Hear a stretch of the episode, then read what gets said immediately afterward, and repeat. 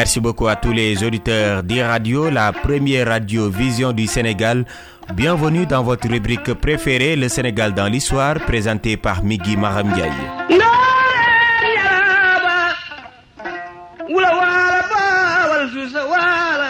Pour ce premier numéro de votre rendez-vous préféré, le Sénégal dans l'histoire, les femmes à l'honneur, nous allons revisiter la vie et l'œuvre de Mam Major Boy.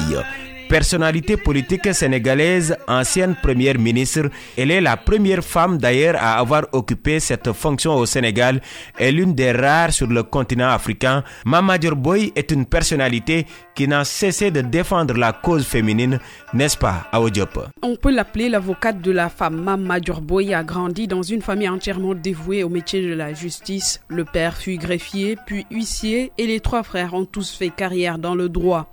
Née à Saint-Louis en 1940, après des études au lycée fédéral de sa ville natale, elle intègre la faculté de sciences juridiques et économiques de l'université de Dakar en 1963, puis poursuit sa formation au Centre national d'études judiciaires de Paris 2. Elle est successivement substitut du procureur de la République, première vice-présidente du tribunal régional de première classe de Dakar et présidente de chambre à la cour d'appel, ne faisant partie d'aucun parti politique après la victoire d'Abdoulaye Wade à l'élection présidentielle de 2000, Mam Major Boy est nommé ministre de la Justice en avril 2000, puis Premier ministre le 3 mars 2001 après la démission de Mustafa Nias. Elle est ensuite remerciée le 4 novembre 2002 en raison de sa prise de position à l'occasion du naufrage du bateau Le Diola en septembre 2002. Mais après cet épisode de sa vie, Awa, Mam Major Boy n'a pas oublié son combat, un combat pour la cause des plus vulnérables. Après cela, oui, Migi Maram Mam Major Boy n'a rien perdu de son acharnement au travail.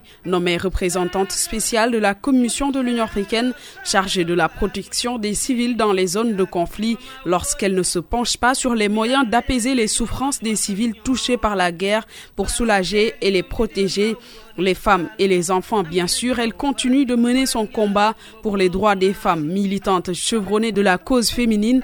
Mam Major Boy, qui a d'ailleurs été la première présidente de l'Association des juristes sénégalaises de 1975 à 1990, n'a cessé depuis lors d'élaborer avec elle des stratégies pour valoriser le travail de ses sœurs du Sénégal et du continent et de renforcer leurs droits. Elle peut dans cet engagement se réjouir de la signature par le Sénégal en décembre 2004 de la disposition de la Charte africaine des droits de l'homme et des peuples relative à la femme en Afrique et aussi du vote d'une loi accordant aux salariés sénégalaises le droit de prendre en charge sur le plan médical, épouser enfants ou encore de la levée de l'interdiction faite à ses congénères d'intégrer les rangs de la gendarmerie nationale austère, brillante, réservée au point de paraître timide, honnête, mais aussi pieuse. Souvent vêtue d'un grand boubou surmonté d'un foulard de tête, elle prend toujours soin de ne jamais laisser sa chevelure entièrement dehors et oublie rarement ses lunettes à fine monture dorée.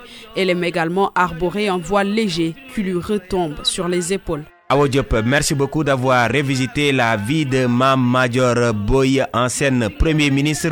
À présent, la dernière partie de votre rubrique Le Sénégal dans l'histoire, c'est la partie souvenir et c'est l'affaire de Serge Diop. D'abord, le 2 août 1881 marque la formation d'une compagnie indigène de conducteurs d'artillerie. La première formation de soldats noirs dans la colonie du Sénégal avait été mise sur pied le 20 novembre 1838. Il avait fallu attendre 1857 sous le gouverneur Louis Faidherbe pour la création d'un bataillon de tirailleurs sénégalais. Le 2 août 1912 coïncide avec la mise en service de l'hôpital central de Dakar, également connu sous le nom de l'hôpital indigène par l'opposition à l'hôpital colonial et qui portera ensuite le nom d'hôpital Dantec à partir de 1956. Le 2 août 1979 coïncide avec l'ouverture à Dakar des premiers championnats d'Afrique d'athlétisme. En 1999, cette date coïncide avec le décès à Dakar de Abbas Gueye, ancien député du Sénégal à l'Assemblée nationale française. Le 2 août 2012 coïncide avec l'interdiction de sortie du territoire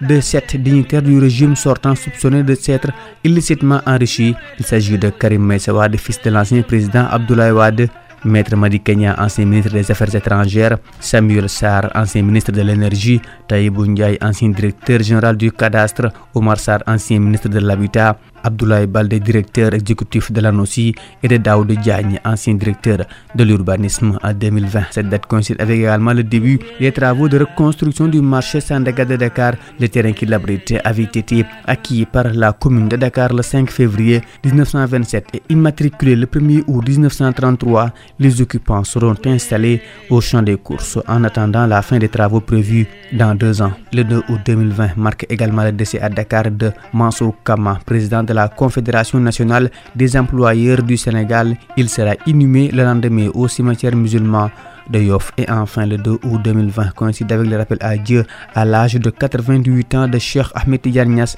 Khalif de Medina Bay à Kaulak. Il était le quatrième successeur d'El Haji Ibrahim Niass, également connu sous le nom de Bay Sa succession sera assurée par Cheikh Mohamedou Mahi Ce regard dans le rétroviseur met un terme à ce numéro de votre rendez-vous préféré, le Sénégal dans l'histoire, présenté par Migi Mahamdiaye avec l'appui technique de Serine Chaludem. Rendez-vous demain pour un nouveau numéro, mais d'ici là, restez fidèles le programme des radios, la radio d'ici et d'ailleurs.